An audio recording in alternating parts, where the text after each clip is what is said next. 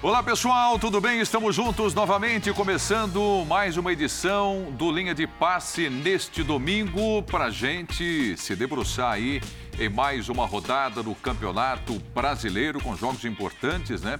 O empate do Fluminense, um grande clássico no Rio, empate por 2 a 2 Fluminense e Botafogo, a vitória do São Paulo, o jogo entre Coritiba e Internacional, importante tanto para o Internacional quanto para o torcedor do Palmeiras. Enfim, é, toda a rodada no Campeonato Brasileiro para a gente discutir a partir de agora no Linha de Passo com a sua participação através do Twitter, a hashtag Linha de Passe. Aqui na bancada comigo hoje, o Mauro Naves, Gustavo Zupac, o André Kifuri e o Rodrigo Bueno. Boa noite a todos, amigos. Boa noite. Vamos começar com os destaques, pessoal.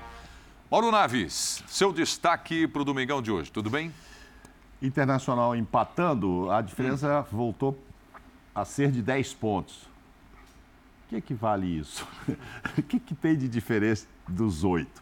Acho que só para o Inter, que tinha uma expectativa ainda de esperar um tropeço, sabe-se lá quando que aconteceria do Palmeiras. Porque assim, com relação ao Palmeiras, acho que não muda muito, só aumenta uma diferença que já era grande e já o colocava como virtualmente campeão e será mas outros resultados mexem bastante com a tabela, ali com aquela expectativa de estar no G8, que não sei, G7, tá também dependendo do Atlético Paranaense, né? Tem que explicar essas coisas e tal.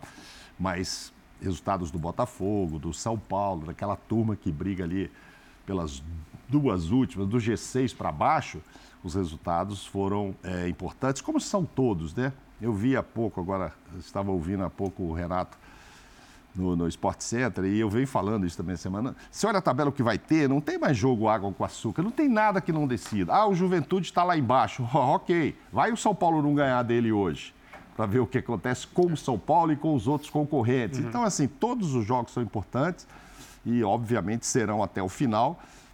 exceção, talvez, dos jogos do Palmeiras, que acho que vai administrar com muita tranquilidade essa diferença e tal, e não perde o posto. Mas do Inter para baixo, está todo mundo ligado em todas as rodadas. Eu acho que tem muita emoção por vir ainda e falaremos da, das emoções do final de semana, né? É isso Foram aí. Foram muitas também.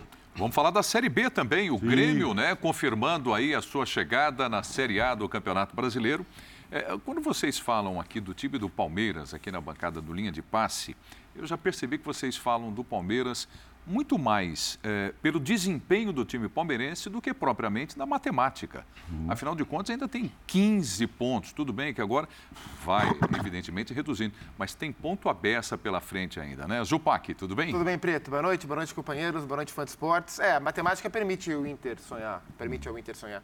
Mas é, a verdade é que a gente não tem, a gente não tem disputa de título, né? Falar, o Palmeiras está disputando o título com quem? Com ninguém, há muito tempo. Não há disputa pelo título, então é uma questão mesmo de calendário, de ver quando que o Palmeiras vai ser matematicamente o campeão. É, e esse empate do Inter ajuda o Palmeiras nessa missão de enxergar essa meta cada vez mais, mais próxima. É, eu queria destacar a vitória do São Paulo sobre o Juventude. Assim, não foi um grande jogo, foi um jogo até em, em determinados momentos desinteressante, mas eu acho que para o São Paulo, nesse momento, nesse estágio final de temporada, a maneira que o São Paulo vai encontrar para vencer os seus jogos é secundária, diferentemente do resto da temporada, que a gente passa aqui muito tempo analisando o rendimento dos times para explicar por que ganhou, por que perdeu, o que é está acontecendo. Depois da, da vala emocional que o São Paulo se enfiou após a frustrante derrota para o Del Valle na final da Sul-Americana, o São Paulo tinha que reagir. E reagir para o São Paulo é, é chegar na vaga da Libertadores, mesmo que seja na fase preliminar. E o São Paulo está dando alguns passos importantes nessa missão, é, em jogos teoricamente mais fáceis ou menos difíceis né, do campeonato.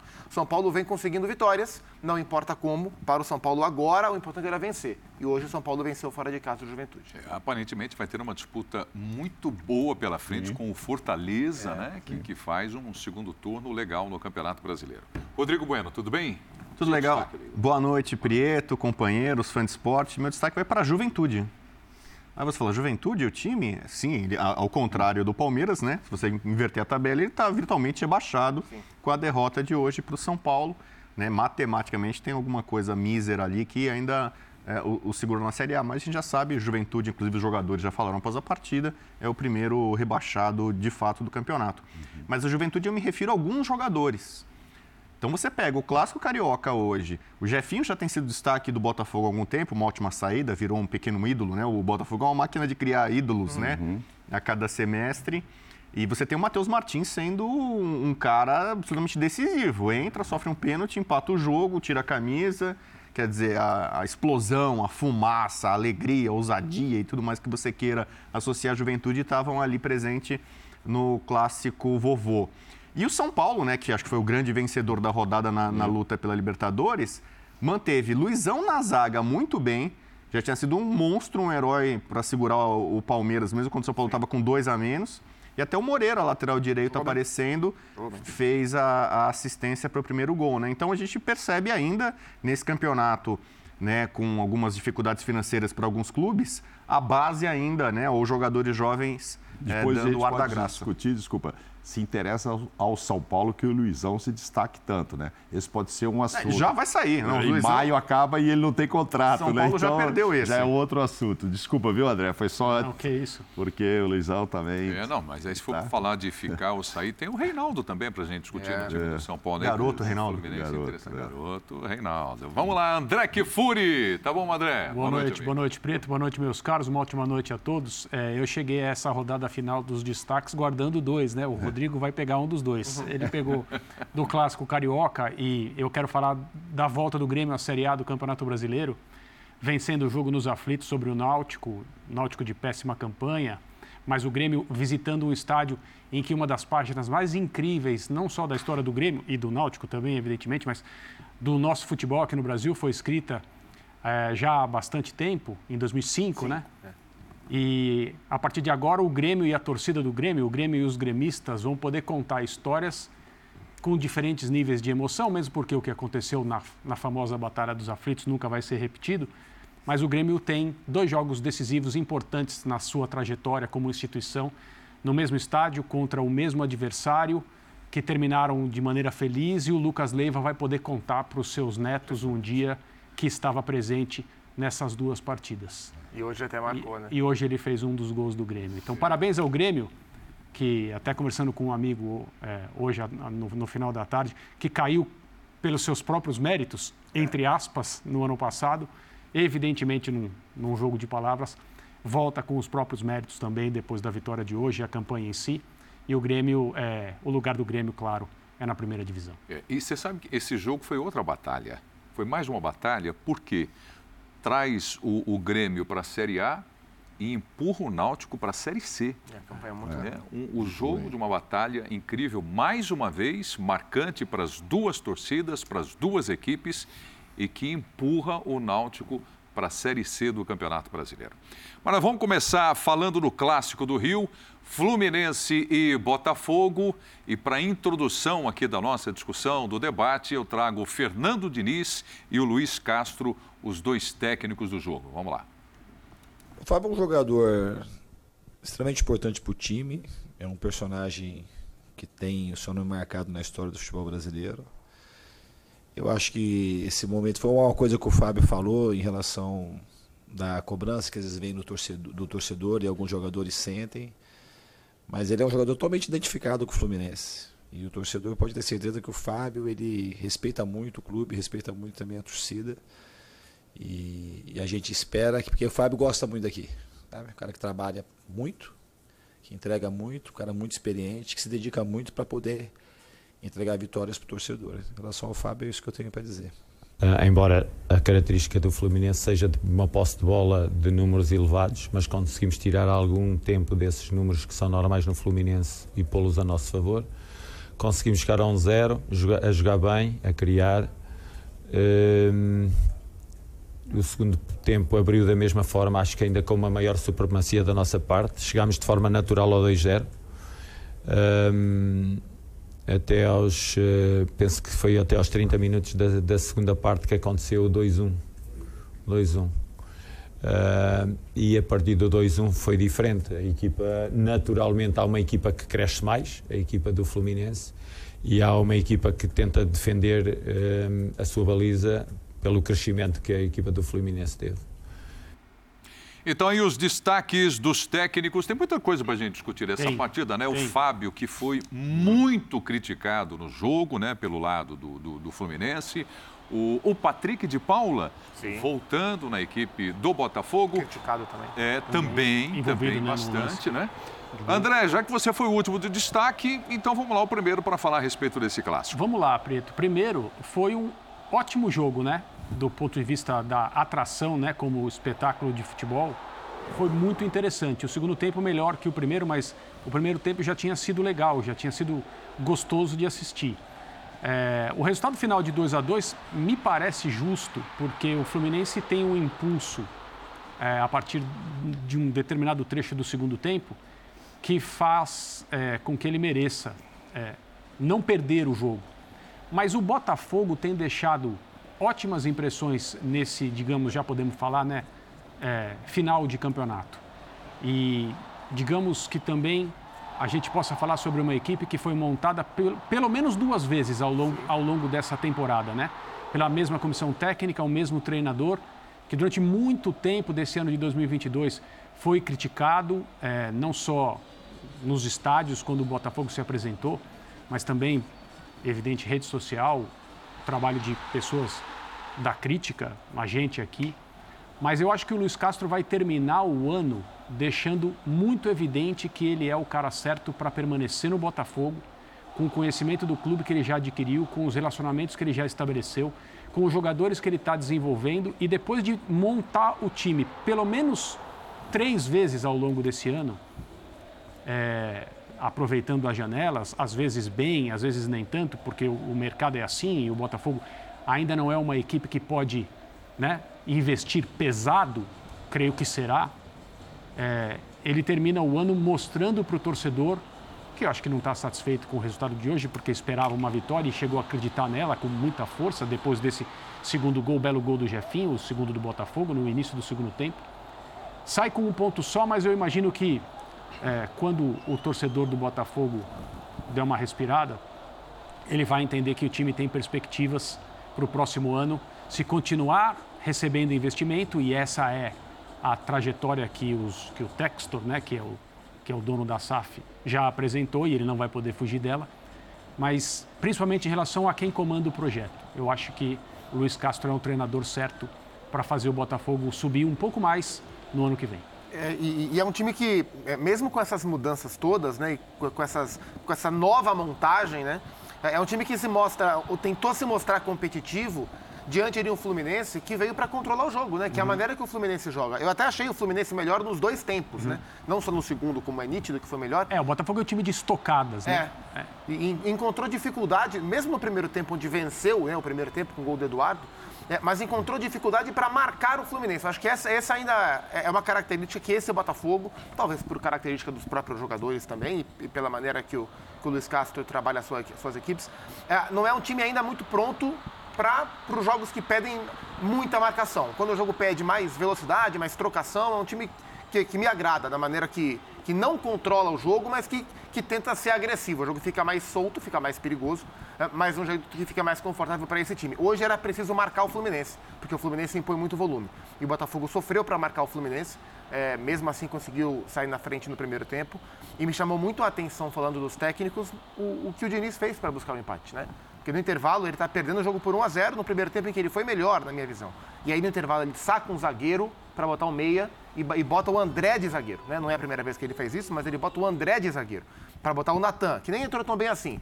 Não contente, ele tira mais para frente o Iago Felipe, que é um meio-campista, para botar o Matheus Martins, que, o- que o Rodrigo Bueno já elogiou. Então, Fez diferença. tudo né? que ele podia fazer para tornar o time mais ofensivo, mesmo que isso representasse riscos contra um Botafogo das estocadas, como disse o André, o Diniz fez. E o time que já tinha feito um bom primeiro tempo, embora tenha perdido, melhorou no segundo tempo e fez por onde buscar o empate, poderia ter buscado a vitória. Então foi, foi um bom jogo, foi um jogo de dois trabalhos de diferentes níveis, de diferentes ambições no momento, mas que são trabalhos com conceitos, isso é interessante.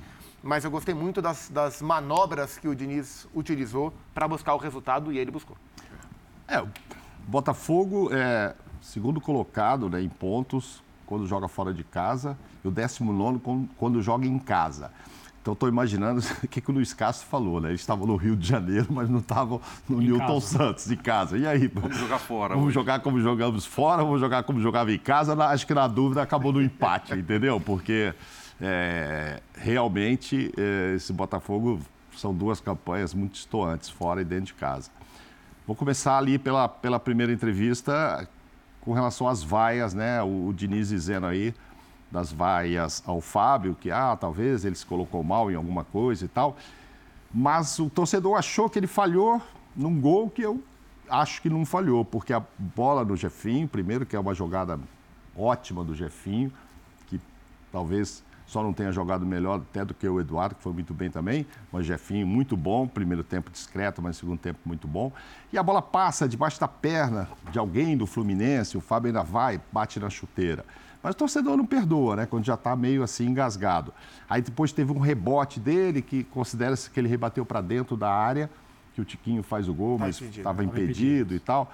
Enfim, sobrou para ele. Ô, Mauro, Mas, diga-me. Você me permite? Claro, É, lógico. Não, não vou te interromper, não. Não, não. É que eu quero colocar, é, ilustrar o que você está dizendo, tá, para tá. quem não assistiu o jogo, Isso. né, André? O que o torcedor fez dentro do estádio. vamos ver, né? vamos ver. Uhum. Essa crítica para o Fábio. E o Mauro, volto com ele, ele continua falando. Vamos lá. Foi destaque aqui do Fernando Diniz, na coletiva, aqui na abertura do programa.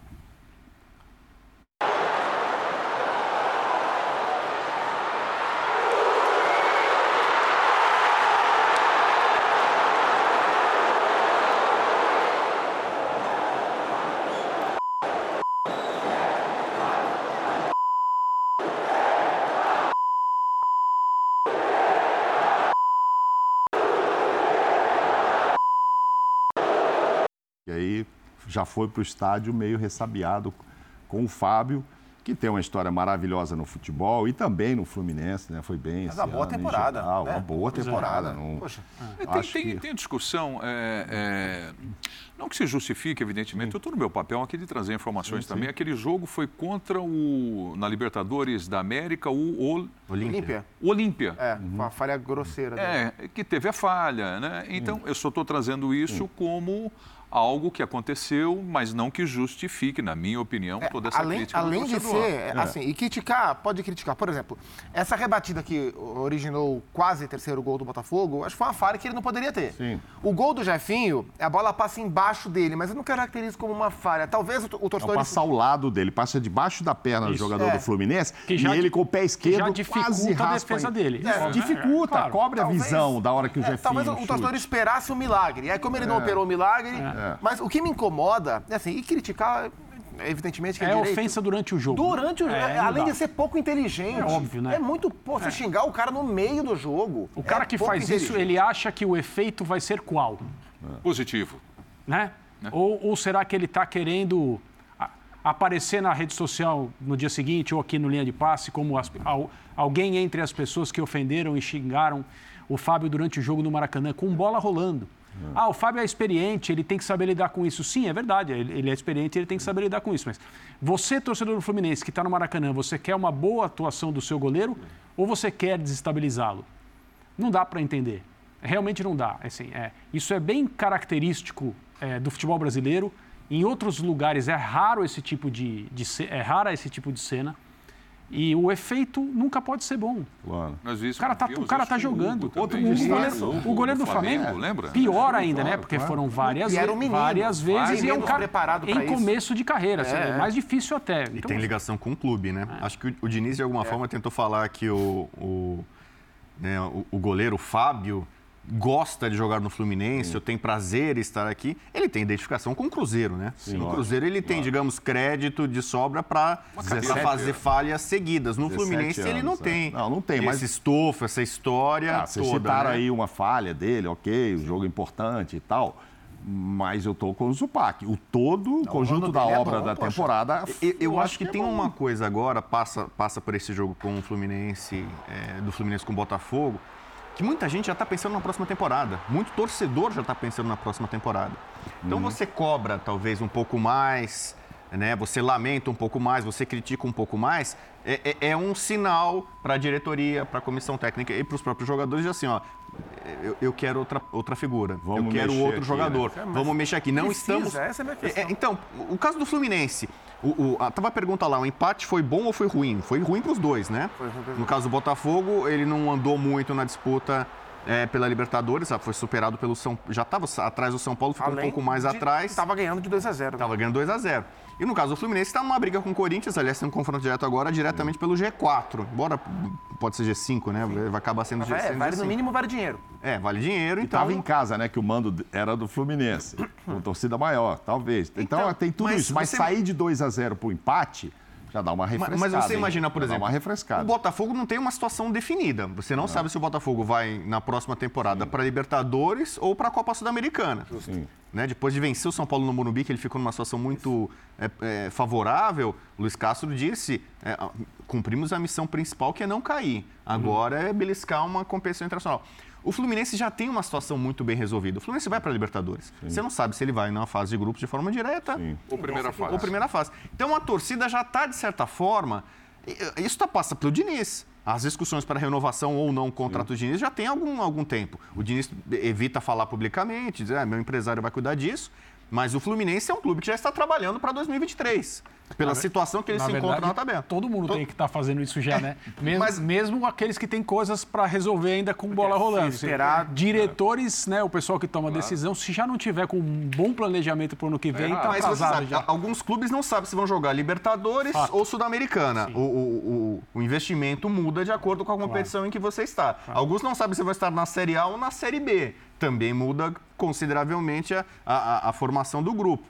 E no caso do Fluminense, para mim, é um time que está numa situação mais ou menos definida, tranquila, que vai jogar Libertadores e que precisa dar um salto. Então é com o Diniz, é, com o Fábio no gol. pra o, mim, é o Fluminense fica muito nos extremos, né? dois. A, a base Xerém. É com ambos. o- hoje deu certo mais uma vez, a garotada, Matheus Martins e tal. E com experientes, Felipe Melo. Talvez não, não, não dê mais. O, o Fábio. Então, não sei. É, é, é um Mas, Bueno, momento todos, já. Mas todos os times vão fazer isso. É o que o André está dizendo. O cara do Corinthians vai falar qual a idade do Renato Augusto, qual a idade do Juliano, qual- opa, como é, o Fagner, como vão mesclar? Ou não é?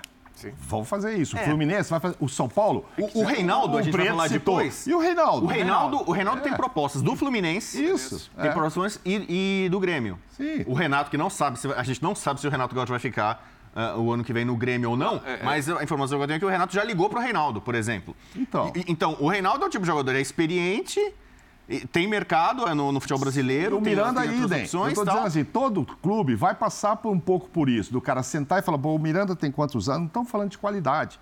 E mesmo o Reinaldo, pô, mas o Reinaldo já está com quantos anos? O máximo que eu acho que tem que acontecer nesses casos é se renovar por um ano. Não tem esse papo de pegar o cara e falar, agora eu vou te dar dois, três anos, porque eu tenho muito reconhecimento. Porque aí o clube tem que usar a razão. Aí, se o jogador não quiser, paciência, vá para outro. Mas todos eles vão ter que passar você por esse muita processo de peneirar um pouco, né? Muita gente fala sobre isso, né? Quando o jogador está terminando o contrato, Uhum. muitas vezes ele começa a render mais, né? É. Ou porque ele está buscando a renovação de contrato, ou porque ele quer se mostrar na vitrine e atrair outros, né? né? Então, também, nesse final de temporada, em tese, a gente de deveria seis perceber. seis meses. né? Nos, nos esportes, nos esportes profissionais americanos existe uma expressão que é exatamente isso, é o ano do contrato, contract year, é o último ano. É quando o cara e lá são contratos longos, né? Na maioria dos esportes, É, no futebol também existem contratos longos, mas a gente sabe que as coisas são mais voláteis. Então o cara chega no último ano, ah, ele corre. Esse ele, é o ano. ele acorda e aí ele, ele se garante. Para que não seja Não o último todos, ano, né? né? Não todos. Mas o que me parece em relação ao Fluminense, e talvez uma parte da torcida, aquela que é mais vocal, que vai ao estádio e tal, esteja nessa onda, digamos assim, é que o time oscilou demais, está oscilando nesse momento. Houve muita expectativa em relação ao que o Fluminense poderia fazer. Foram boas campanhas, né? Copa do Brasil, etc. Campeonato Brasileiro frequentando essa proximidade dos primeiros lugares, onde o Fluminense ainda está e, ao que tudo indica, vai permanecer até o final. Mas chega uma hora que aquele mais imediatista, o cara que é mais resultadista, que pode até gostar do futebol que o Diniz propõe, pode até estar achando bom, no geral, o ano que o Fluminense vem mostrando, vem, vem oferecendo a ele, ele se deixa levar por essa conversa de ah, o futebol do Diniz, ele provoca muito desgaste. Então ele chega na parte final da temporada e acaba acontecendo isso, o time se desmobiliza. Isso é um, assim, alguém inventou isso. E talvez seja a mesma pessoa ou as mesmas pessoas que gostam de perguntar quais foram os títulos que o Diniz ganhou. Então, para essas pessoas, eu pergunto o seguinte: eu e o Gustavo temos conversado sobre isso no Sport Center semanalmente. Quais títulos o Diniz deveria ter ganhado e não ganhou?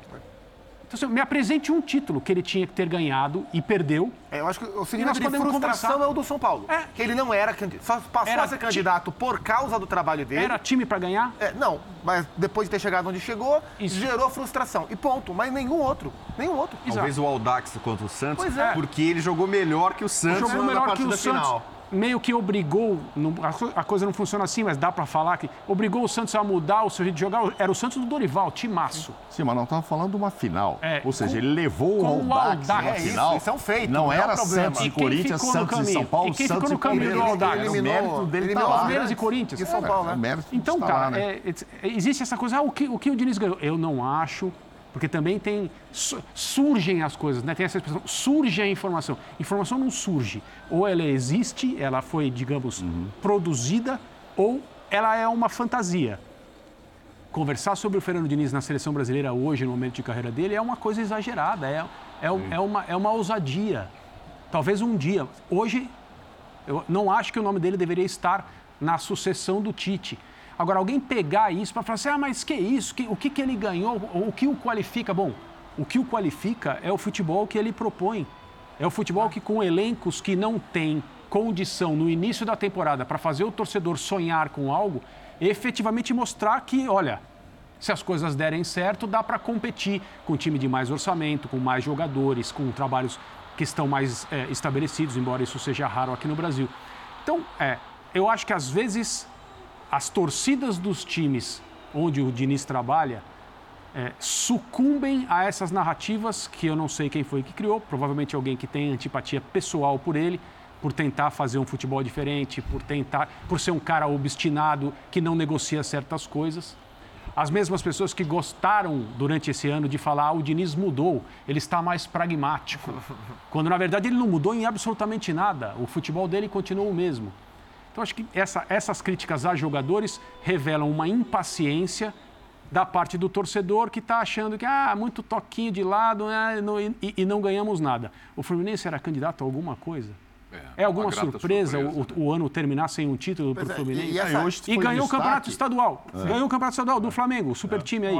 Mas né, E, e- e passa assim, eu tenho a sensação de uma boa temporada do eu Fluminense. também tenho. E é uma boa temporada, mesmo ela começando de uma maneira trágica no futebol, pela maneira que se, que se analisa futebol aqui no Brasil, o que muitas vezes compromete o olhar sobre toda a temporada dos clubes, que é com um fracasso retumante nas competições continentais. Né? O Fluminense não conseguiu chegar à fase de grupos da Libertadores, foi parar na Sul-Americana, foi eliminado na primeira fase da Copa Sul-Americana.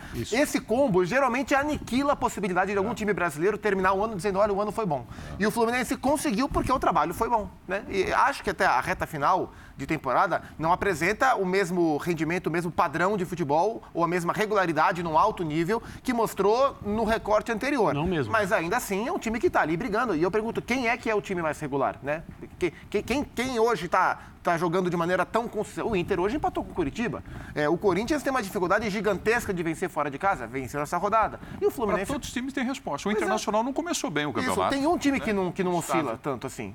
Que é que vai ser o campeão, que é um time que não perde. Juventude também não oscila tanto. É, Juventude irregular, pra baixo, pra baixo. Mas acho que esses Ó. 15 pontos finais aí dessa reta final, que o Preto disse que tem muito ponto em jogo e tal, é, que eu não acho que tem no caso do título, de Palmeiras e Inter ali, pode tirar 10 pontos em 15, acho, acho que não, não estamos falando dessa possibilidade, mas para todos os outros, esses são muitos pontos mesmo.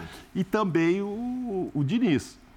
Tem jogo fora de casa, tem é, enfrentamento com o Corinthians, o Rodrigo falou que é, enfrentamento com o São Paulo, vai jogar com o Ceará fora de casa e o Ceará precisando.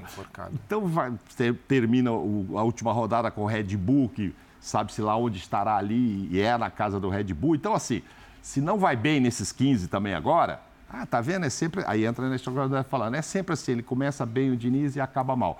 Não vai bem, que eu digo que eu não sei onde o Fluminense vai ficar. Tudo indica que é do sexto para cima.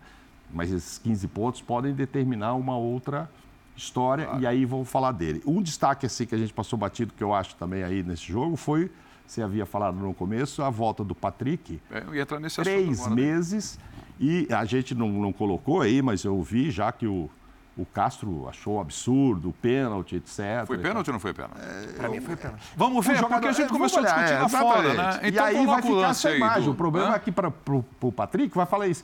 Ah, estava fazendo uma partida legal, correta. Tá. Ah, mas fez o pênalti, então pesa para ele isso. Agora, Vamos ver o o lance, ó. Castro disse que não foi pênalti, olha lá. ó. Se foi pênalti ou não foi pênalti? Aí a trombada. É, é uma trombada É. absolutamente indiscutível. Pênalti. Ele, Pênalti. é, com, com a perna, com o joelho. Ele, É, é ele- uma tombada uma no. Matheus Martins que já estava caindo. É. Se o Patrick não fosse ali. Eu acho que o Patrick não conseguiu ele, frear. Ele não tem É como frear. É, eu nem acho que ele, que ele foi para fazer Ele a ia infração. cair, ó. Mas ele não É. conseguiu frear e ele, tentou não pênalti. fazer o pênalti, É, ele mas ele comete ele o pênalti. Olha lá, ele, ele Ele foi tenta- estabanado, né, gente? É, pois é. Foi estabanado. E ele tá voltando, o Patrick, e não foi lesão, não, né? Pra quem não acompanhou, ele teve uma, uma paralisia facial, um negócio raro, assim. Sim, não, sim. Ok, só que o Luiz Castro também Segurou, né? veio, não, veio a público e criticou. Não, que ele não estava bem. Sim, Não estava bem, é. ele criticou, Então, ele falou, ficou um tempo parado e aí a volta, dele, a volta dele não foi boa. Exato. E aí ele ele não, não colocou o jogador para atuar. É, a gente elogia, eu elogio, o André também elogia, a gente elogia o trabalho do Botafogo como um todo. Acho que tem, tem boas no- notícias né, sobre 2022 do Botafogo dentro de campo, né? Fora de campo, claro que tem. Mas o Patrick de Paula não é uma delas. né? Ele, ele foi a primeira grande contratação né, do John Textor no Botafogo. Havia muita expectativa sobre a, a retomada desse jogador, que tecnicamente ele é muito refinado, ele é muito bom tecnicamente, mas que no Palmeiras, por todos os motivos disciplinares e de assimilação da, da transformação de vida dele, a gente já cansou de debater também que ele acabou se atrapalhando muito, e aí havia a expectativa de que no Botafogo ele conseguisse recuperar um bom nível de futebol, contratado como um protagonista nesse momento de, de transição do clube. Ele teve um começo interessante, aí teve as suas lesões, mas tecnicamente ele caiu muito, assim. É, E hoje não foi uma boa atuação do Patrick de Paula, então a, a temporada dele não foi boa. Ele, mais uma vez, gera uma- um sentimento de frustração. É, o oposto do Adrielson, queria falar desse, desse jogador, foi zagueiro bem. muito bom. Foi é, um bem, dos- né? é que o campeonato tem bons zagueiros, né? Os dois do Palmeiras são excelentes. É, a gente vai falar do Inter, o Vitão, para mim, é um dos melhores zagueiros do campeonato, é a seleção do campeonato, fez hoje o gol de empate. Então existem bons zagueiros na- na- no campeonato, os do Corinthians são muito bons também. Agora, o Adrielson do Botafogo raramente joga mal. E hoje jogou bem mais uma vez. Mais uma vez jogou bem. Então aí o empate 2 a 2 entre Botafogo e Fluminense. Fernando Diniz, falamos bastante. Luiz Castro, mais alguma coisa para acrescentar? Não? Bom trabalho dele? Bom, bom. Bom trabalho, né? É. É? Vamos para São Paulo então? Superou críticas também, né? Bom trabalho. É, Bo- bom trabalho. trabalho bom. Ó, não fosse o Botafogo uma SAF, ele não estaria mais aqui. Não. Já teria sido demitido. Sim. E ele diz, né, que ele nunca foi demitido na carreira. Eu até já falei isso aqui. Eu achei, pro Brasil. eu achei ele ousado. Ele, ele, ele, é- ele gosta de, Agora- de emoção, Agora, né? é, tem, tem, tem uma coisa em relação a ele e a provável, acho que é provável a permanência dele para o ano que vem, é que foram algumas janelas em que o Botafogo tentou se qualificar. E durante esse ano todo houve também uma incompatibilidade entre a expectativa, especialmente do torcedor que ia ao estádio, que passava a vaiar quando o Botafogo jogava mal, como se no campo o Botafogo já fosse um produto do futebol milionário. E não é. Rápido assim. Só que para o ano que vem, a qualidade dos jogadores que chegarão ao Botafogo precisa subir. Então, assim, é uma já melhorou é- nessa então- janela, né? então, Os reforços. essa última é um, pouco, é um pouco mais generosa, digamos assim, em Isso, termos de é, qualidade. isso. A próxima talvez não seja, mas eu não estou querendo dizer que agora o Textor vai ter que transformar o Botafogo no clube que mais investe na América do Sul, nada disso, mas eu acho que já dá para acionar uma fase, né, um- uma marcha um pouco. Até porque não, não vai ter que contratar 15 jogadores, Não, 20, então, como fez Mas agora, ele né? pediu uns quatro já, hein? Não, ok, mas mas é quatro, por mas que os quatro, quatro ok. tá bom, quatro né? faz Por parte. isso que a comissão técnica é. precisa continuar, para que o trabalho dela tenha claro. sequência. Porque se você tira o Castro, traz alguém. E o Botafogo tem um... Quantos, é, quantos eu vou E, trazer? o- e o Botafogo tem um, um- um corpo de, de scout, de analistas de mercado bem interessantes, né? Então, se a gente for olhar o tipo de jogador que o Botafogo foi contratar nessas duas, nessas janelas todas, foram jogadores totalmente fora da- do, do radar dos clubes, assim, de perfis bem diferentes e que muitos deles acabaram contribuindo e acho que a melhor contratação, as melhores, foram a do Adrielson, que eu já falei aqui, e o Tiquinho Soares. O Tiquinho chegou e ajudou muito. Marçal É, também. Marçal também. Marçal, enfim. Eu acho que deu uma reforçada. Quando você vai analisar o Luiz Castro, É. ele deu uma melhorada agora num. E ainda assim, ele já falou em competições internacionais, estando ainda com 43 pontos, quando ele soltou essa. Ah, já vamos pensar, e se vierem os quatro reforços e tal. Aí foi para dentro de casa, perdeu para o Inter, agora empata. Mas é claro que o torcedor quer o Botafogo melhor, e- mas ele quer uns dois ou três para não Ele falar precisa, quatro. ele precisa de Mas ajuda. quem que não precisa? Quem que não precisa? Bem rapidinho. E é outro treinador, a exemplo do Abel Ferreira e do Vitor Pereira, e não por coincidência são todos portugueses, que nas suas entrevistas coletivas discute futebol, fala sobre problemas, não fica se defendendo, não fica eh, atuando como diretor de filme ruim, que sabe exatamente como criticar o próprio filme, mas esquece que é o diretor do filme, né? Ele é um cara que faz bem ao futebol brasileiro, assim como os seus compatriotas que estão trabalhando aqui nesse momento. É isso aí. Bom para o Botafogo, bom para todos nós, então, a permanência aí do Luiz Castro e que vai precisar de jogadores também para subir o nível dessa equipe do Botafogo. E falando de técnico, Rogério Ceni, a vitória fora de casa diante do Juventude, mais três pontos importantíssimos para o tricolor. Fala, Rogério Ceni. Como o resultado foi bom, porque muitas equipes vieram aqui ultimamente e, e acabaram empatando seus jogos, né? Exemplo do Fortaleza, do Atlético Goianiense. Acho que o Corinthians também foi um 2 a 2 aqui. Então, nesse sentido, o resultado foi bom. Eu acho que nós, como nós viemos com uma linha de três, com o Rafinha, né? Fazendo essa linha de três, a gente demorou um pouquinho, ficamos com um jogador a menos no, no meio campo.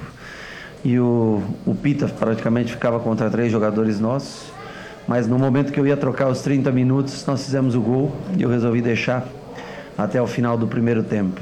É uma pena que em seguida nós sofremos o gol. Então nós estávamos gastando um jogador a mais para a construção de trás, coisa que poderíamos ter feito com dois jogadores e tentamos fazer no segundo tempo. Com relação ao Bustos na vaga do Luciano, Luciano estava suspenso, é, queria dar uma oportunidade para o Bustos, para a gente poder observar ele em campo, para que as pessoas também pudessem observá-lo.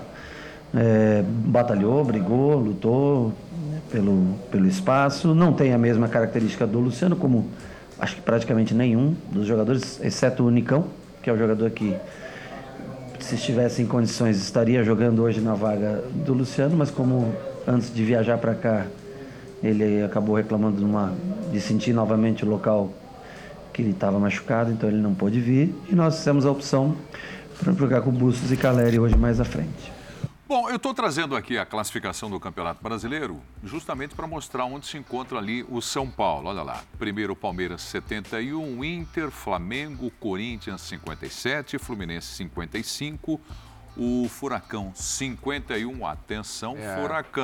tá jogando nada, com hein? o Campeonato Brasileiro, hein? Não nada. É, o Galo e o São Paulo 47 pontos cada, o América 45, o Fortaleza 44 pontos. Oitavo lugar ali, é, imaginando o Atlético bem na competição, Lembrando é que vaga... o Galo joga amanhã, né? É, exato. O Galo pode ir a 50 jogar O amanhã. Fortaleza vencendo o jogo É. em casa, ele ultrapassa o São Paulo no Fortaleza e final. Galo amanhã. Essa, essa é a número de vitórias. É, o Rodrigo Bueno, embora você tenha trazido no seu destaque juventude, eu vou te pedir para que fale aí das declarações do Rogério Ceni e falar sobre essa vitória do São Paulo. Ah, O Rogério Ceni, pelo menos assim, parece um pouco mais animado né, em relação às coletivas anteriores. Ah, o, o, o baque, a dor pela perda do título da Sul-Americana, eh, isso não vai acabar, mesmo com uma vaga do São Paulo em oitavo lugar. Hoje você percebe a tabela, o São Paulo pode até sonhar com um pouquinho a mais, né? Que o São Paulo colou ali no Galo e tem confronto direto no Morumbi. Então o São Paulo pode até, quem sabe, até um pouquinho além dessa oitava posição, caso o Furacão continue num, num- num período de baixa. Mas o São Paulo tem jogos muito difíceis. Essa vitória de hoje era obrigatória. O Rogério Ceni tem noção disso. É, o, o grupo de jogadores entendia. O São Paulo tinha uma sequência com o Curitiba no Morumbi, o São Paulo venceu. Juventude praticamente rebaixado já fora. Agora 33 jogos também o E São tem Paulo. um jogo agora em casa, quinta-feira, contra o Dragão, o Atlético Goianiense, que foi o adversário que o São Paulo eliminou na semifinal da Sul-Americana. Esses três resultados, assim, o São Paulo contou como nove pontos, tem que fazer. Com, com o objetivo de ir para a Libertadores, porque a sequência depois é terrível para o São Paulo. O São Paulo tem esse confronto direto com o Atlético, tem um jogo fora contra o Fluminense, que não é, não é simples. Depois tem o Inter, que não perde de ninguém, pode até não ganhar, mas não perde, o Inter do Mano. e no final decide contra o Goiás. Fora de casa, não sei se o Goiás vai estar brigando exatamente por alguma coisa, mas não é um jogo também dos mais simples. Então o São Paulo precisava desses pontos. A rodada acabou sendo interessante para o São Paulo, né? Com a derrota do Santos, a derrota do América, o empate do Botafogo depois de estar vencendo por 2 a 0 Aliás, tem muito São Paulino é, supersticioso torcendo para o São Paulo só jogar com essa camisa agora. Ah, Esse uniforme alternativo tem isso. Porque é, os jogos Morumbi que o São Paulo fez com essa camisa, normalmente o São Paulo jogava no Morumbi com essa camisa, o São Paulo ganha todos os jogos. Foram três, as três partidas. Inclusive a, a- a última contra o Coritiba, quando o São Paulo fez uma boa atuação. E agora, fora de casa, botou um, um lugar em que historicamente o São Paulo raramente vence. Se eu não me engano, na história do Campeonato Brasileiro, é só a segunda vitória do São Paulo é, é, no estádio do Juventude. Então teve, teve algumas coisas boas. A Juventude, do Luizão, o Léo não foi bem. Então é, o, o São Paulo está nesse processo de 2023. Reinaldo, fica ou não? Dois gols. O, o Reinaldo hoje se transformou no lateral esquerdo com mais gols na história do São Paulo. Rogério, fica ou não? Rogério, Rogério Rogério, o Rogério deve ficar, ele já, ele já, ele já teve um, um entendimento, uma reunião com a diretoria e encaminhou isso. Mas é pauta. Claro, é pauta. É pauta. Mas o Reinaldo, por exemplo, é, é, superou o Gustavo Neri com 32 gols, é o lateral esquerdo com o maior número de gols na história do São Paulo. Era o Gustavo, né? E, e- não se sabe, como eu falei aqui, ele pode ir para o Fluminense, pode ir para o Grêmio, outro lugar, né? Eu não sei se ele vai renovar ou não. O Para o Léo, São Paulo.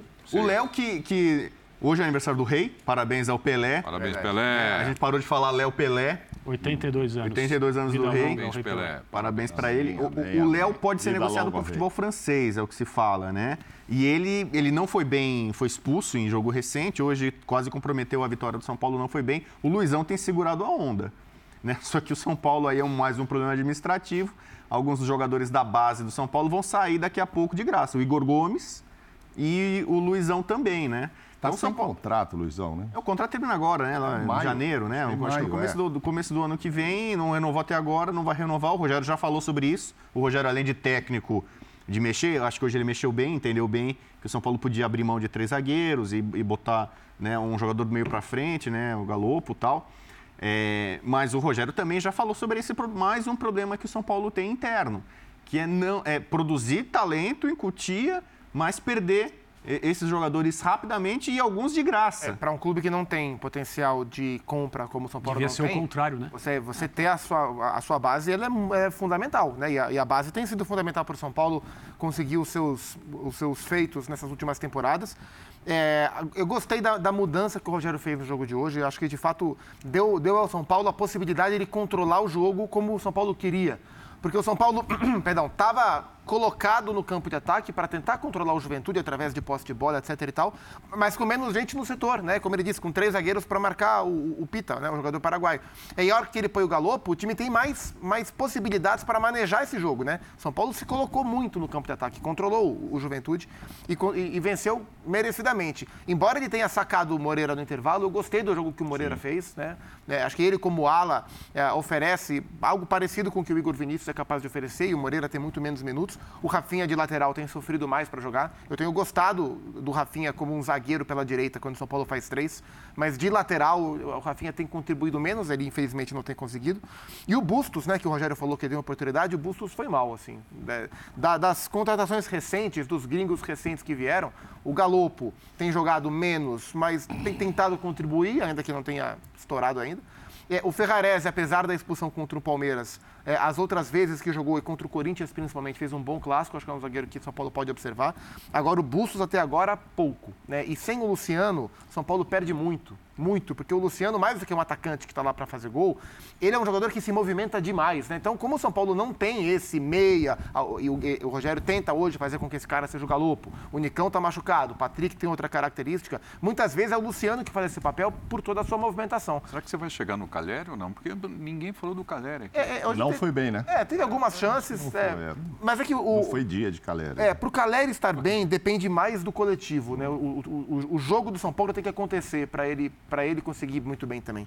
Então acho que no geral foi um jogo razoável do São Paulo, mas uma vitória muito importante, muito importante. Me parece muito claro que o São Paulo enxerga essa vaga da Libertadores como a última boia para salvar na temporada. Embora isso abra outra discussão que o Rogério já falou também. Será que o São Paulo está pronto hoje para disputar uma Libertadores? E, e se classificar para uma Libertadores Pois é. sem Não. estar pronto para tal, oferece o risco de gerar uma frustração muito grande no começo do ano e, o- Claro. e aquela história de o ano acabar muito O time que cedo. acabou de perder a Sul-Americana, o o time está vai pronto para uma o time não Libertadores vai da América, ser né? seriamente qualificado para ter um nível de competição à altura da Copa Libertadores. Sim. Né? E ter chegado à final da Sul-Americana não é algo que possa ser, do ponto de vista técnico, comparado com disputar a Taça Libertadores da América. É porque São Paulo não pegou uma chave são, difícil. né, isso, são, são coisas bem distintas em termos de exigência de competição. É, esse ano, o Campeonato Brasileiro vai começar, um- vai terminar um pouco mais cedo por causa da Copa do Mundo, mas a chamada fase preliminar da Libertadores vai começar no final de janeiro, que é uma época em que nenhum time está jogando em, em vai, nível de competição para decidir alguma coisa.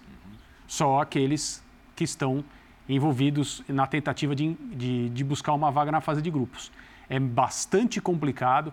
É claro que te dá a perspectiva de estar na fase de grupos e aí ter, do ponto de vista de orçamento, é, um ano que pode ser financeiramente é, muito melhor, mas o que você precisa fazer, primeiro, para entrar na fase de grupos, até em relação à parte física, que depois cobra o seu preço no calendário maluco que, o, que os times brasileiros têm, e depois, para sustentar uma participação na Libertadores que seja digna e que seja compatível com o que o torcedor espera, e o torcedor vai sempre esperar, no mínimo, quartas de final, etc. e tal. Assim, é, é um dilema. Vai ter uma Eu acho que não É. tem dilema. Eu acho que não tem Não dilema. tem? Eu acho que vai tem. ter uma diferença. Eles normalmente o time brasileiro volta dia 5 de janeiro e tem que jogar antes de acabar janeiro essa pré-libertadores, não deu tempo de se arrumar e tal. Agora eles começam a treinar em dezembro. Então, eles vão tem- entrar de férias dia 14 de Exato, novembro. você tem mais tempo tem para se preparar. pra se preparar, Mas você, pra tem- mas você, mas você tem que estar uma em alto coisas. nível em janeiro, Ah, cara. ninguém esse, tá. esse é o ponto. Eu, eu tá, acho que, né? eu acho que para a temporada tá. que vem, por conta da Copa tá. do Mundo, é, eu acho que a chance é maior de, de os times brasileiros, não só o São Paulo, eventualmente, se estiver, Uhum. né, não está nada garantido que o São Paulo estará nessa fase preliminar. Mas o Rogério deu uma declaração e falou assim, assim: o tetra do São Paulo na Libertadores está distante. Então o São Paulo ele não vai entrar na Libertadores para ganhar a Libertadores com esse objetivo, até porque a realidade não aponta a isso. Pode, eventualmente, numa zebra pode acontecer. O Rogério tem essa noção, o São Paulo tem uma noção. Só que jogar a Libertadores para o São Paulo é importante. Pelo aspecto financeiro, pelo planejamento e também sim. pelo calendário. Porque se o São Paulo não é o favorito para ganhar a Libertadores de 2023, caso lá ele esteja, pegar uma fase de grupos e ficar em terceiro lugar, ele volta para a Copa Sul-Americana. Ah, Ou mesmo o que aconteceu com o Fluminense. O Fluminense não, não passou nessas fases preliminares e, e acabou indo para a Sul-Americana também, para a fase de grupos. Então o São Paulo pode, assim como acontece na Europa, a comunicação entre os torneios. Você vai, na Champions, muita gente vai lá e sabe que não vai ganhar a Champions. Mas eventualmente acaba. O Barcelona vai, pelo segundo ano seguido, possivelmente, vai para a Liga Europa. Né? Então, para o São Paulo está sendo uma realidade, como tem sido, às vezes, para o Milan, para o Atlético de Madrid, times que podem, em tese, cair da Champions para a Liga Europa. Então, o São Paulo pode dar esse passo. E o São Paulo do Crespo, e a gente está falando do Crespo aqui outro dia, foi até as quartas de final da Libertadores contra o Palmeiras. E, e- e naquele confronto, embora o Palmeiras tenha vencido por 3 a 0 o segundo jogo, o São Paulo teve alternativas. Quase ganha o primeiro jogo, não fosse uma falha do Volpe. Que time era melhor? O E poderia Crespo ter ou- feito um gol, pelo menos, com o Pablo no, no Allianz Parque. né? Crespo. Qual time você prefere? O do Crespo ou o finalista da Sul-Americana? Então, mas é que eu acho que é uma diferença aí, né? Porque o São Paulo bom do Crespo era o São Paulo do Paulistão. né? O, o- o São Paulo do Crespo do Paulistão Campeonato não, Brasileiro. Copa do Mundo. É, Copa do São Mundo Paulo do das São Paulo. Copas, né? Porque o São Paulo É. fez contra o Racing, o São Paulo jogou muito bem então, na mas o, São, fora. o né? São Paulo do, do- do- da, da fatia mais competitiva da temporada, o São Paulo do Rogério é muito melhor do que o São Paulo do Também Crespo. acho. Agora o São Paulo do Crespo teve um bom, um bom momento na- no começo da temporada.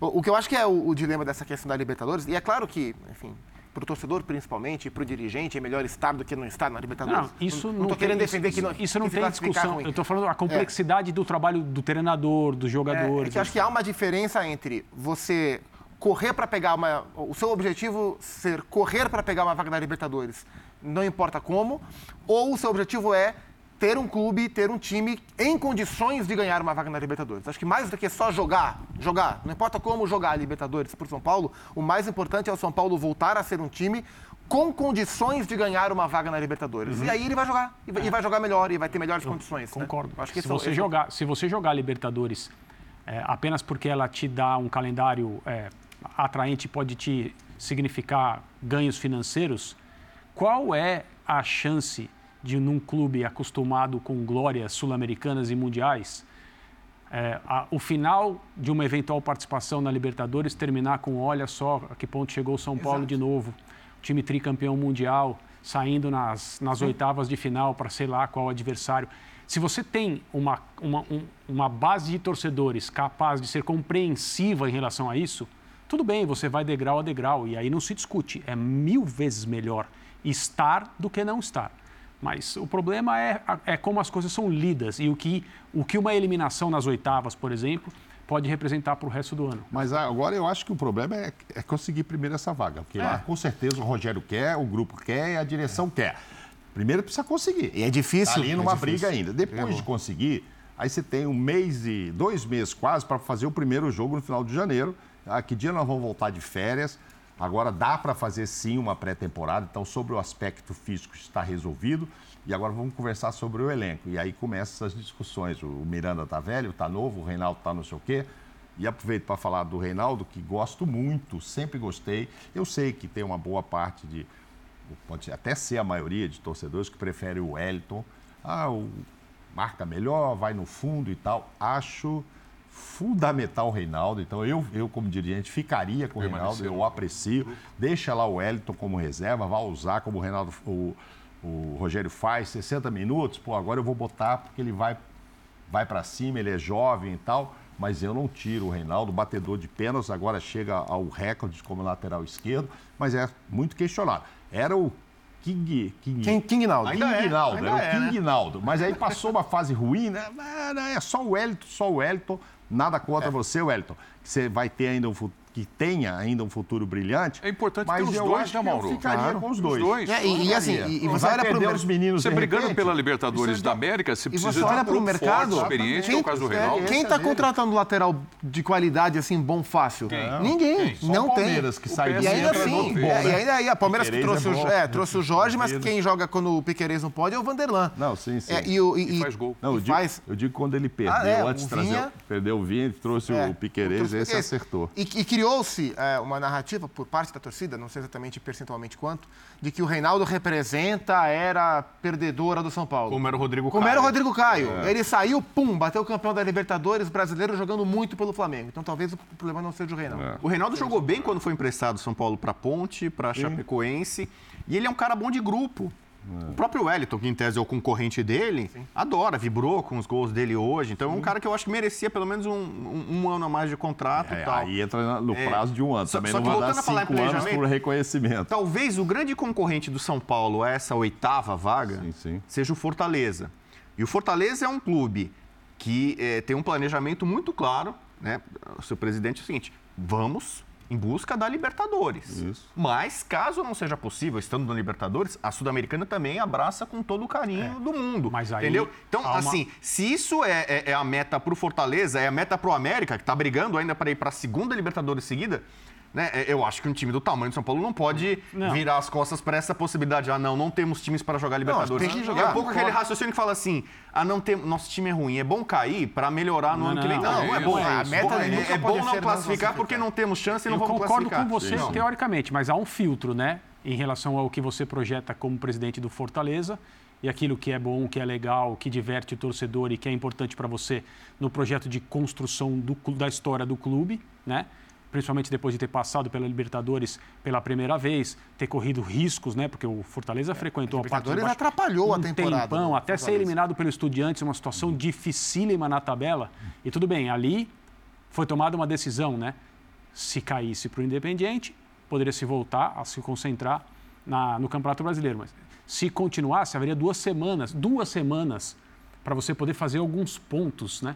Essa foi a decisão tomada pela diretoria do Fortaleza, porque naquela época do confronto contra os Estudiantes já se pediu, olha, o Fortaleza precisa tomar cuidado com o Campeonato Brasileiro, porque uma- um, lugar nas quartas de final, na semifinal, talvez da Libertadores, não vale um rebaixamento, porque o projeto do clube ele, ele depende do Fortaleza estar na Série A. E é, não só vai ficar na Série A, como talvez encontre aí uma maneira de se envolver na Libertadores do ano que vem. A Copa Libertadores, independentemente do envolvimento, é uma coisa para um time, para um clube como o Fortaleza e outra para um clube como o São Paulo, em termos de exigência, a repercussão do, do desempenho, etc. Mas é claro, É, e- A, a ausência do, do, do- Fortaleza ou do América, por exemplo, na Libertadores, não é o fim do mundo. Não. Para o São Paulo, com tantas vagas, né, você ficar dois anos seguidos sem jogar Libertadores, e o São Paulo tem uma das folhas salariais mais altas. Embora não seja dos melhores elencos, você imaginar que estão indo nove times, foram no, no ano passado, e agora Dizem, a, Oito? dizem que é a quinta maior do país. É, então, eu, eu não, não é compatível dos com- outros, mas com eu o escuto campeonato, isso na- né? nos jogos do São Paulo, nas rádios. Por isso que tem São Paulo. Alguns São Paulinos têm saudade do. Diniz. Porque o time do Diniz não era, digamos assim, dos mais qualificados e brigou pelo título, digamos assim, né? Ensaiou. Bom. O do Crespo e o do Rogério não. É, legal. Então vamos lá. Com o São Paulo brigando aí até a última rodada pela Libertadores da América. Vai ter uma pré-temporada legal por conta de Copa do Mundo. Vai trabalhar. Quem entrar vai ter. E- e seja vamos o frente. Fortaleza, seja o Olha, América, todo mundo. É. Porque o campeonato vai acabar muito cedo agora Exatamente. por conta da Copa do Mundo. Exatamente. E, E tem pouco jogador aqui no 15 Brasil que pontos- vai disputar a Copa do Esses Mundo. 15 pontos são fundamentais. Só uma chance já matemática para o Palmeiras, que seria o Palmeiras ganhar do Atlético Paranaense, que vocês falaram aí. Olha, o. Atlético tem que se cuidar. Aham. E, e é o jogo antes da Libertadores, então, evidentemente, será um Atlético bem poupado. Se, o Palmeiras, completo agora. se o Palmeiras ganhar, fizer os seus pontos, e aí já começa aquela história. Corinthians e Inter não vencendo, ele é campeão. Ó, nós vamos falar Agora, disso é mais na difícil, volta. né? Vamos. É mais difícil também É, acontecer. na volta nós vamos falar aí. então do Palmeiras, né? O, o jogo do Internacional, um empate com o Curitiba, o Grêmio de volta para a Série A do Campeonato Brasileiro. E pessoal, agora com mais calma, né? Porque a gente um em cima do outro. Vem cá. Calma, calma, Vem cá. caneta, mais Vem cá, calma. Silvio Santos. Essa é valiosa, hein? Tô de olho que ela é Bonita valiosa. é. Pelé. Parabéns, Rei Pelé, não é, pessoal? 82 anos, muita saúde e vida longa ao rei do futebol. 82 anos. Pelé, parabéns, abração. Nós vamos para o intervalo, voltamos já já com linha de passe. Até mais.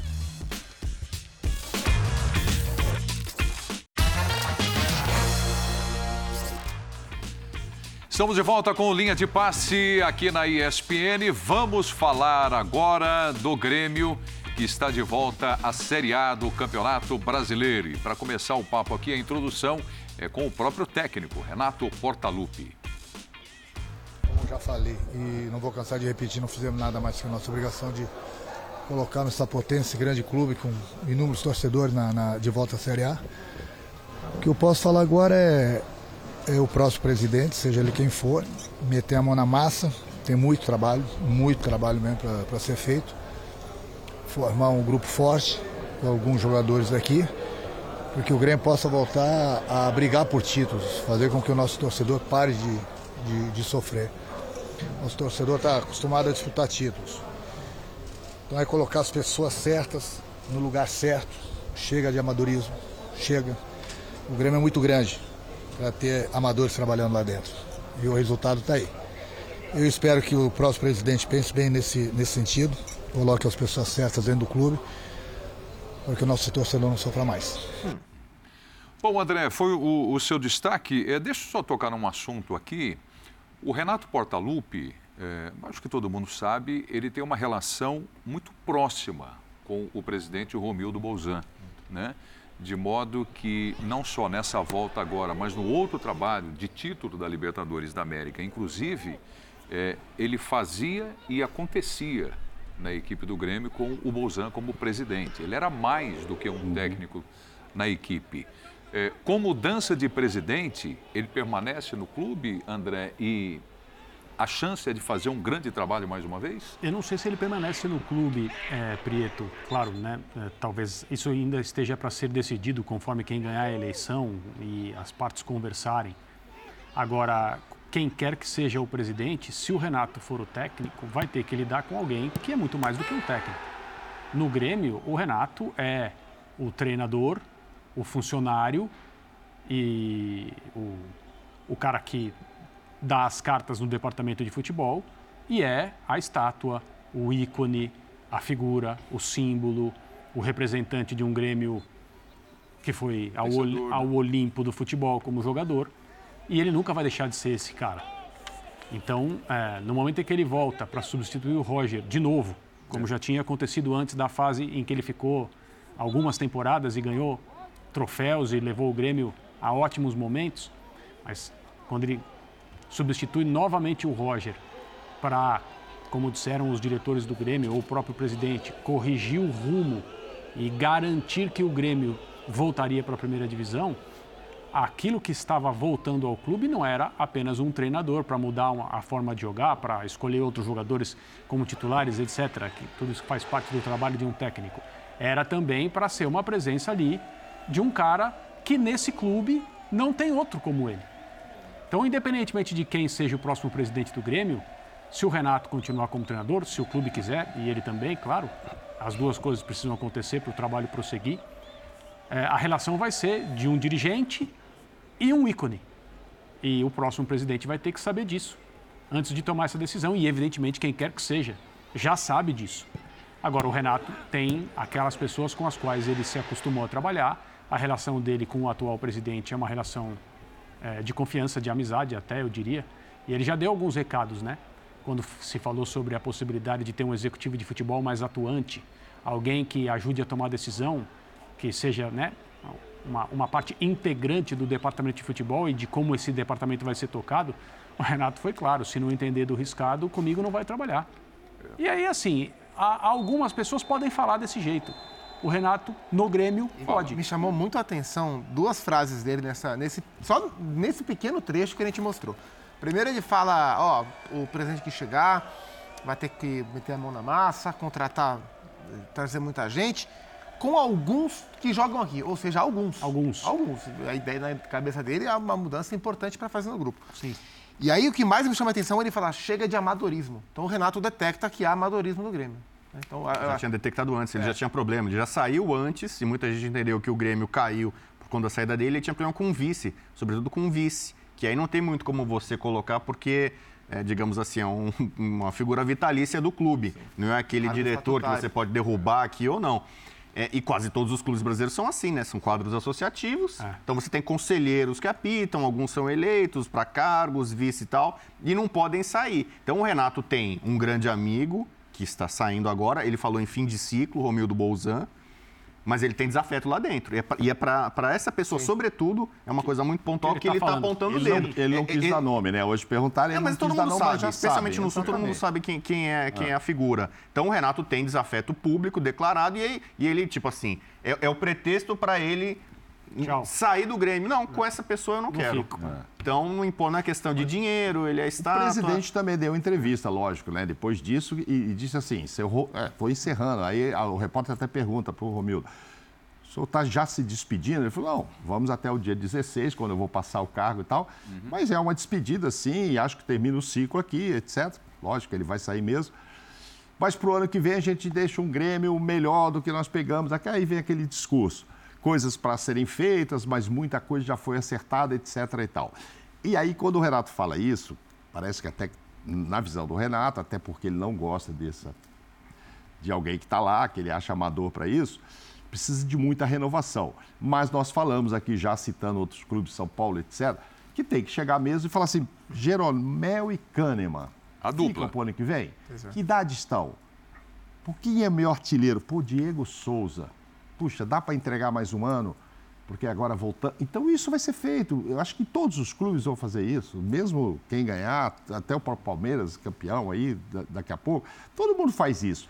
E lá, e aí a gente fala, ah, é obrigação. Para mim demorou para o Grêmio voltar, demorou, só faltam duas rodadas, tô certo? Certo. Era o melhor elenco da série. É. Melhor elenco da série Uma B. Folha salarial. Folha salarial, o elenco com muita gente que pode ficar para a Série A, sim, claro, vai ter que mexer. Com uma base, tudo bem, você vai falar, pô, Ferreirinha é espetacular, mas teve problema, não contribuiu, mas o Grêmio tem base, tem meninos lá que subiram, então, que vão continuar. Então, eu acho até que demorou. O Cruzeiro, que foi se renovando todo, disparou, conseguiu com muito mais tranquilidade é, subir. Então, o Grêmio demorou. É obrigação? É. Aí entra naquela história que o Rodrigo falava agora, ah, mas São Paulo for para Libertadores, não pode ser só para participar e tal. O Grêmio também não vai voltar para a Série A só para participar. Eu acho que é, é meio. Até porque o rebaixamento. A é meio igual. O rebaixamento do Grêmio foi muito surpreendente nesse sentido, né? Sim. Porque se é um clube que está em frangalhos, O que acontece com Vasco e Botafogo, por exemplo. Que se, o, o Vasco viveu muito isso, né? Na era pré- pré-SAF. Caía e voltava, mas era um clube destruído. E, e aí, assim, na era bater e voltar mesmo, né? O Grêmio não. O rebaixamento do Grêmio é, foi surpreendente nesse sentido, né? Para quem gosta de usar o termo vergonhoso, vexatório, o mais vergonhoso dos rebaixamentos de time grande que eu vi foi o do Grêmio. Do Grêmio. Porque é um time que não, não tinha nenhuma perspectiva de estar onde estava, né? Era um time bom. E não Falavam reagia. para G4. É, era um time... Pô, então- Acompanhar Flamengo, Palmeiras então, e imagino Galo. que a volta seja uma volta, na teoria, mais tranquila do que aqueles times grandes que bateram e voltaram em frangalhos, né? mais, mais, Na teoria, né? mais tranquila, mas depende muito dessa avaliação no final do ano. Tem dinheiro para contratar? Vamos supor, ah, o Diego, puxa vida, não dá certo. Não dá certo. Deu super certo, artilheiro. Puxa, mas pro ano que vem, com a idade tem, eu tenho que trocar. Por quem? Tenho dinheiro para isso? O Grêmio tem uma boa situação financeira, tanto que o Grêmio né, eh, pensava nesse, nesse fim de ciclo do Romildo Bozan comprar a arena. Ele, ele- ele tem essa possibilidade, ele está numa situação, Sim. digamos, para os padrões dos clubes brasileiros, uma situação Que bom. eh, confortável até. Né? Então eu imagino que o Grêmio não quer dizer que vai ser mil maravilhas, mas a, a próxima gestão de fato está pegando um clube que não está em frangalhos, longe disso, tem uma, um- E uma que tem que situação bem fazer um, ele tem que formar um elenco que tenha condição de ganhar o campeonato. Eu Se já ouvi falar não, é da outro possível volta do tem Douglas disputar, Costa. né? Ah, é? Douglas Costa, por exemplo.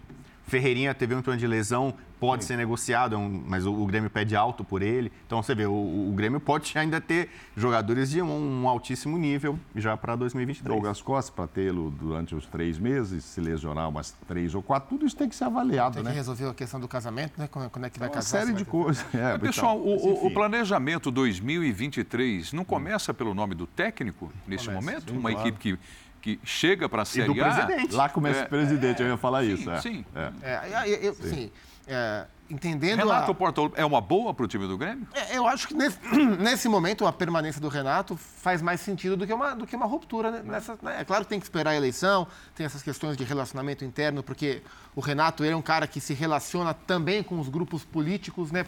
E, e é mais ou menos parecido com o que rola no São Paulo. Por exemplo, no São Paulo, o Rogério não vai trabalhar nunca mais com o Leco. Eu nem acho que o Leco vai voltar a ser presidente de São Paulo, mas o Rogério não trabalha com o Leco. É, então, E assim, declarou isso. é, e o, e o Renato também tem as suas predileções políticas dentro do clube, porque ele é um cara que transcende a fronteira só de treinador. Mas me parece que o caminho natural é quem for eleito, chamar o Renato para conversar e continuar o trabalho. Né? Não acho que o Renato voltou só para subir o Grêmio para a Série A, até porque, enfim, acho que poucos, poucos treinadores, poucos profissionais conhecem o clube como o Renato para, nesse momento, tocar um trabalho que já começou. Acho que, para mim, embora não seja o meu técnico predileto, eu tenho várias discordâncias quanto aos métodos do Renato, é, a conduta dele como um todo, mas acho que para esse momento, trocar é pior. Então acho que o Grêmio deveria mantê-lo. É. Bom, são nomes que têm uma, uma identificação incrível com o clube, né? Como o Rogério Senna, a gente já discutiu aqui com o São Paulo, né, André? Não, e, e, e- o Renato não por Grêmio. coincidência, o Rogério também fala, como técnico do São Paulo, usando um tom e dizendo coisas que nenhuma outra pessoa naquela posição faria. Não tem. Como ele não faria em outro clube, Como como, ele o não- Renato não faria Como em ele não fez clube. em nenhum outro Não clube. fez, e não no caso, nós temos fazer. até a comparação. E o Renato também. Ou tentou fazer no Cruzeiro e deu no que deu. É. Né? O vestiário expulsou o Rogério de lá. É. Bom, mas sendo melhor para o Grêmio, eu acredito que o Renato permaneça aí, né? até porque ele trafega muito bem né? nessa parte de bastidor. Foi o que você acabou de falar agora, É. né? com, com- com grupos políticos. Né? Pessoal, eu quero voltar aqui com a classificação do campeonato, porque nós tivemos hoje o Internacional. Perdia para o Curitiba por 1 a 0, foi buscar o empate, mas é, nessa parte do programa, agora, o, o Mauro, nós temos aí o Palmeiras 71 pontos, Internacional 61, Flamengo 58, vou até o Corinthians ali na quarta posição, 57, mas com um jogo a menos. Isso. Por que eu vou até o Corinthians? Porque no intervalo aqui eu vi todos vocês fazendo contas e falando do Campeonato Brasileiro que pode terminar no meio desta semana que está começando hoje. Improvável, mas pode. É improvável, é. É. Pô, a gente falava da preocupação que o Atlético tem que ter com a Paranaense com a colocação, porque o Atlético tem uma decisão no outro próximo sábado Quando eu aí. digo terminar o campeonato, é, é foi claro, né? Matematicamente, O Palmeiras não. ser campeão, claro que o campeonato continua. Não, não, terminar na, mate- assim, o campeão, ser, campeão o ser campeão ser, definido. conhecido é, Oficialmente. oficialmente, né? Tudo indica e claro que deve ser o Palmeiras, é difícil ser alcançado, mas enfim. Hoje ainda há perspectiva de internacional, o Corinthians tem um jogo a menos. né, poder chegar ali, desde que o Palmeiras tivesse aí uma sequência final horrorosa. Só que assim, na matemática dá. Por se o Palmeiras ganha do Atlético Paranaense, jogo que é na terça-feira, o Palmeiras vai a 74 pontos. Aí ele vai assistir na quarta-feira jogos de Corinthians e Internacional. Como vai ser o Furacão nesse jogo contra o Palmeiras? Vai ser um, um time, não sei Diferente se eu chamo de que misto jogou ou de reserva. Mesmo porque a- o foco está todo... Vai ser o furaquinho. é, tá todo Uma brisa. O foco está na decisão, né? Não fala assim. É, Não é? bravo. Um vento, um Não, é que ventinho. eu, eu já vi um comentarista falar isso e eu fui fazer jogo em Curitiba e viraram o nosso carro de transmissão. Não, mas o pessoal vai entender, né? Porque o Furacão, É óbvio que não vai- compreensivelmente, ele não vai está colocar com o olhos time- para não vai falar Não vai, ser o time, não vai ser o time Mas principal. vai ser o time principal que dec- As pessoas decide... podem não entender. Se elas não entenderem, vai ser porque não quiseram entender. Porque assim, não, não ser capaz de entender é difícil de acreditar. Sim, vai ser um time. Mas, enfim, o que- não significa que o Palmeiras vai ganhar o jogo, porque vai ser o time reserva do, do Atlético, que acho que já fez frente até ao Flamengo, ao próprio Palmeiras. Ganhou do Palmeiras. Ganhou do Palmeiras Não aqui, foi o time totalmente fora reserva? de casa. É, aqui no Mas Allianz. ganhou fora de casa, É, o exato. time do Uma das duas derrotas do Palmeiras É, do Campeonato Se- Brasileiro. Perdeu para o Ceará e para o Atlético Paranaense. Mas, acontecendo do Palmeiras ganhar o jogo, indo a 74 pontos, na quarta-feira jogam Inter e Corinthians.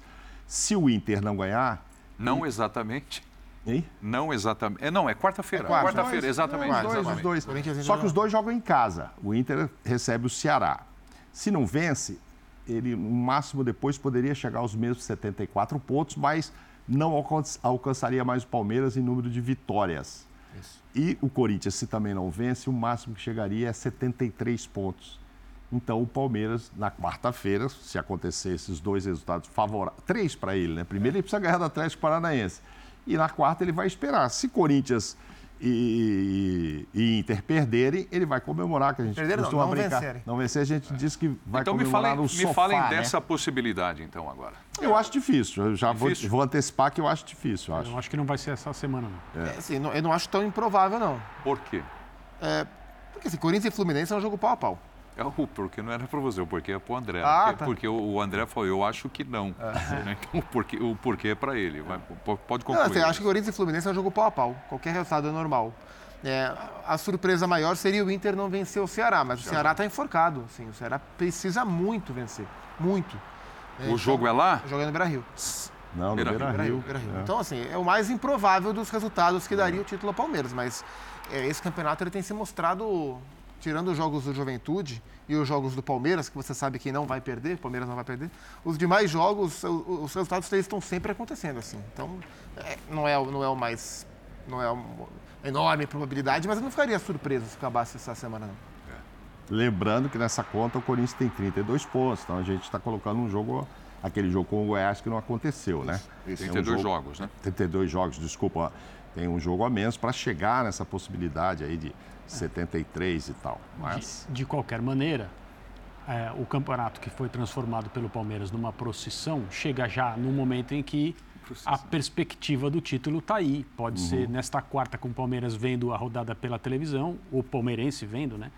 E os jogadores também, o tal campeão no sofá, que os detratores dos pontos corridos acham que é um problema para o campeonato, você ser campeão sem jogar, depois de você ter feito trinta e tantas partidas. Você não estar jogando, você não estar em campo no dia em que você é o campeão é um problema. O campeonato é ruim. Eu acho que esse não vai ser o problema. Pois é, mas eu não acho que vai acontecer nesta semana. Dia de finados, feriado, 4 da tarde. Dois Palmeiras e Fortaleza, o jogo do título. Simultaneamente temos América e Inter.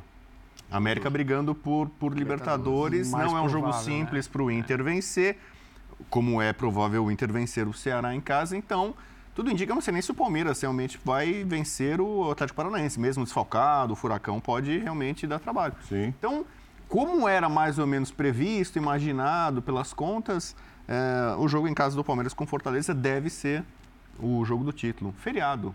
2 de No novembro, Allianz Parque. No Allianz Parque. E, e entra o que a gente estava discutindo também do campeonato que o Fortaleza faz. Uhum. Né? Se, se o jogo contra o Furacão, terça-feira, não é um jogo fácil, porque não existe jogo fácil, né? A, a- a menos que a gente discuta o que o Sopac também acabou de falar, né? O Palmeiras não perde. Ninguém. A questão é essa, o Palmeiras não perder. Mas o jogo contra o Fortaleza na outra semana, que a gente vai deixar para discutir mais para frente também, não é um jogo simples. Não é um jogo fácil. É um time muito bem treinado, né? um time que se recuperou bem demais na competição. Não é, não é fácil para ninguém enfrentar o Fortaleza, sem dúvida.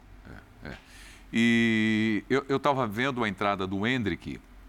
Será que a gente ainda vê nesse campeonato o Hendrick começando uma partida como titular na equipe do Palmeiras? não? Ah, quanto antes o Palmeiras for campeão, Acho que sim. mais provável é essa possibilidade, né? Porque mais, mais à vontade fica o Abel para dar minutos ao Hendrick sem que isso de alguma forma possa comprometer a questão competitiva. Não que vá comprometer, mas ela pode. né? O, Abel, o Abel pode entender que é importante segurá-lo e eu concordo que ele pensa assim. Eh, Eu não acho que tenha que existir pressa alguma com o Hendrick. O Palmeiras não tem que ter pressa de colocar o Hendrick para jogar. O Palmeiras tem que colocar o Hendrick para jogar o máximo de tempo possível dentro daquilo que o Abel entende que é melhor para o time e para o jogador.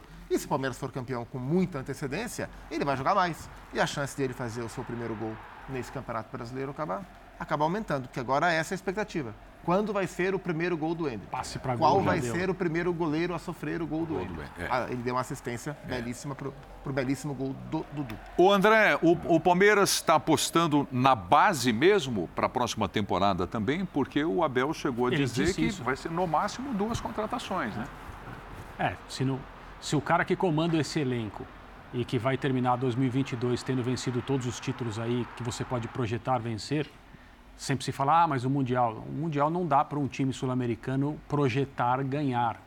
Por mais megalomaníaca que seja a ideia de onde você Petralha pode... projeta assim. É, onde você pode chegar, né? Eu acho que é uma situação em relação a, a equilíbrio, a desequilíbrio competitivo, que você vai lá e faz o seu melhor. E se acontecer, é maravilhoso. Mas você pode projetar ganhar os títulos aqui no Brasil evidentemente, a Libertadores. O Abel vai terminar 2022 com tudo isso entregue à sala de troféu do Palmeiras. E ele vai continuar para ganhar mais. Se ele fala, olha, nesse elenco eu preciso de duas contratações e nós vamos continuar com o desenvolvimento de jogadores, é, ele está fazendo isso, ele está falando isso porque primeiro ele acredita nisso e depois porque ele sabe que não adianta ele querer que o Palmeiras contrate jogadores consagrados aí, mesmo porque o futebol que ele enxerga no dia a dia não, não, não acomoda esse tipo de coisa, né? Não tem medalhão no Palmeiras. E se, se houver algum esforço para a contratação, vai ser dentro de uma filosofia, dentro de uma ideia, dentro da necessidade, evidentemente, que o Abel entende. A gente falou sobre como o Rogério se, se pronuncia publicamente como treinador de São Paulo, como o Renato faz no Grêmio. O Abel é um cara que atingiu um tamanho no dia a dia do Palmeiras que evidentemente não permite que ele fale como um símbolo do clube. Embora quando ele for embora, na discussão sobre melhores treinadores, o lugar dele já está lá. O busto, muito provavelmente, estará lá. Mas ele não precisa se pronunciar dessa maneira, porque os, os resultados e o trabalho dele falam por si. Então, se ele está dizendo que está satisfeito com o que o Palmeiras tem, exceto uma, ou, um ou dois investimentos, quem vai discutir com isso? Durante algum tempo se falou, ah, o time do Palmeiras ele é mais focado, mais talhado para ganhar copas, não para ganhar o brasileiro. Está ganhando o brasileiro aí com rodadas de antecedência. Ele conseguiu isso também. É, se- e, e quando se fala em contratações no time do Palmeiras, a comemoração do gol ali, o Vanderlan, era a base, né? Vanderlan, Sim. lateral, Danilo, volante e o Hendrick, atacante. É. Então são três garotos subindo da base. Para contratar jogadores para o time do Palmeiras de fora, quais são as posições que o Palmeiras pensaria hoje em buscar para preencher o seu elenco? É, o- ele Aí não deu de nenhuma saídas, dica, né? né? É. Porque também alguns jogadores Scarpa. Então, é, a saída do Scarpa é um ponto. Alguém vai falar de centroavante, né? Aí, é que contratações foram feitas, né? Flaco Lopes, Merentiel, É, ó, né? Merentiel, Flaco Lopes, Bruno Tabata, Rafa-. Rafael Navarro, o Atuesta, o Jailson, que machucou e vai ficar, e o Murilo. Dessas todas, quem jogou bem foi o Murilo, ponto. O, o Hendrick teve uma proposta aparentemente agora de 20 milhões de euros. O Palmeiras disse que não negocia. PSG, É, seria o PSG. Qatar, É, né? Então, a- o grande reforço para o Palmeiras é a manutenção do seu elenco, né? Começa e, aí por eu, aí. e aí eu acho que tem ponto, porque o Danilo, é, o que se fala é que janela agora de fim de ano, o Palmeiras pode vender o Danilo, né?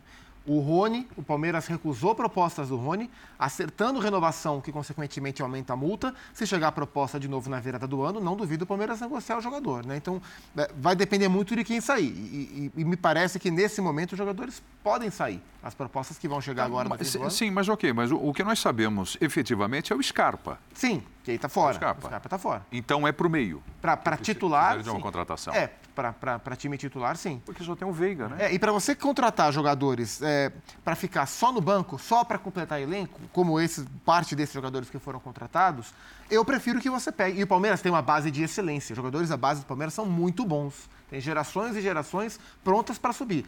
Eu prefiro você trabalhar e dar minutos para esses caras. Por exemplo, o Palmeiras contratou o Jorge. O Jorge não consegue jogar. O Abel entendeu que é melhor o Vanderlan evoluir, desenvolver, do que você ficar gastando paciência com o Jorge. Eu acho que essa mentalidade ela faz muito mais sentido. E aí você consegue concentrar o seu potencial de investimento maior. Você bota mais dinheirinho no pote e bota esse pote em quem vai te trazer um retorno técnico maior. Para mim faz muito e sentido. E eu acho que ele tem paciência também. São vários os exemplos no próprio Palmeiras de jogadores que demoraram para entregar alguma coisa. O próprio Rony. Né? Os Rony, Veiga, Gustavo Scarpa, Zé Rafael, Zé Rafael. Entendeu? Então, quando você faz essa lista aí, pô, esses todos que vieram, só o Murilo foi bem, mas lá no dia a dia, eu não sei o que, que o Abel Sim. Ferreira está pensando. É Poxa, será que o Atuesto ano que vem não, já não é um outro? O Lopes é muito novo. O Fraco Lopes é muito novo. É. E eu vou buscar Ele é já é um jogador. outro centroavante, é tá Navarro. Não, então, enfim, dessa lista toda, como né, recentemente aconteceu isso, você Sim. citou, Zé Rafael, Gustavo Scarpa, o Veiga, vai embora, volta, não sei o quê. De repente o cara vira quase que o melhor do Brasil, etc.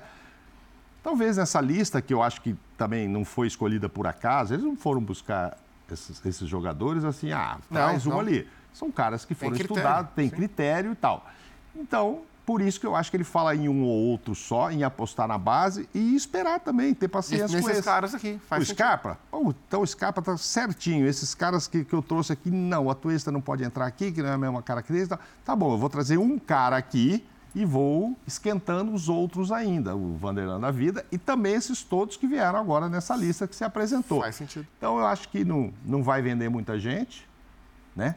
Os que são mais velhos lá, você vai dizer, vai embora? Quem que é velho lá para ir embora? É, não, é, os mais velhos não têm potencial. Eu, eu, não vejo um time europeu tirando o Gustavo Gomes do Palmeiras. Isso que eu falo. O Dudu não tem mercado. Não né? vai sair, vai não, não tem. A questão é Danilo, o Rony, que pode pedir. Sim, os jovens, são jovens. O Rony com o mercado árabe. O Palmeiras tem feito um bom trabalho de se desfazer de alguns jogadores. E o né? que é um cara talhado Autoridade, Felipe Melo, Jailson, goleiro, Patrick Dudu, de Paula, né? porque não tinha entregado é, alguma coisa. o contrato do Dudu. É, tem que, é, o contrato do Dudu acaba no fim da, da temporada. Só, só tem uma coisa para mim que pode tirar o Palmeiras da rota, porque assim, em time que tá ganhando não se mexe, né? Em clube que não tá, que tá ganhando não se mexe. É. O Palmeiras é muito bem resolvido Sim. administrativamente e na contratação de reforços, que é uma possível saída do Abel.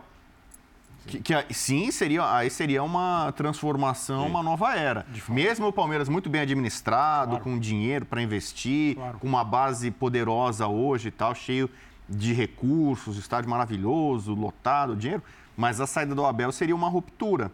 Então a gente vai ver o Abel agora mais uma vez citado aí entre os melhores técnicos do mundo em lista internacional. Temos uma Copa do Mundo. Não sei até que ponto ele possa, possa ter um convite, ou de seleção, ou de, de clube europeu é, aí sim, uma, uma, eventual saída do, do Abel mudaria um pouco a rota. Perfeitamente. Vamos para o intervalo. É o Linha de Passe aqui na ESPN. A gente volta já já, é rapidinho.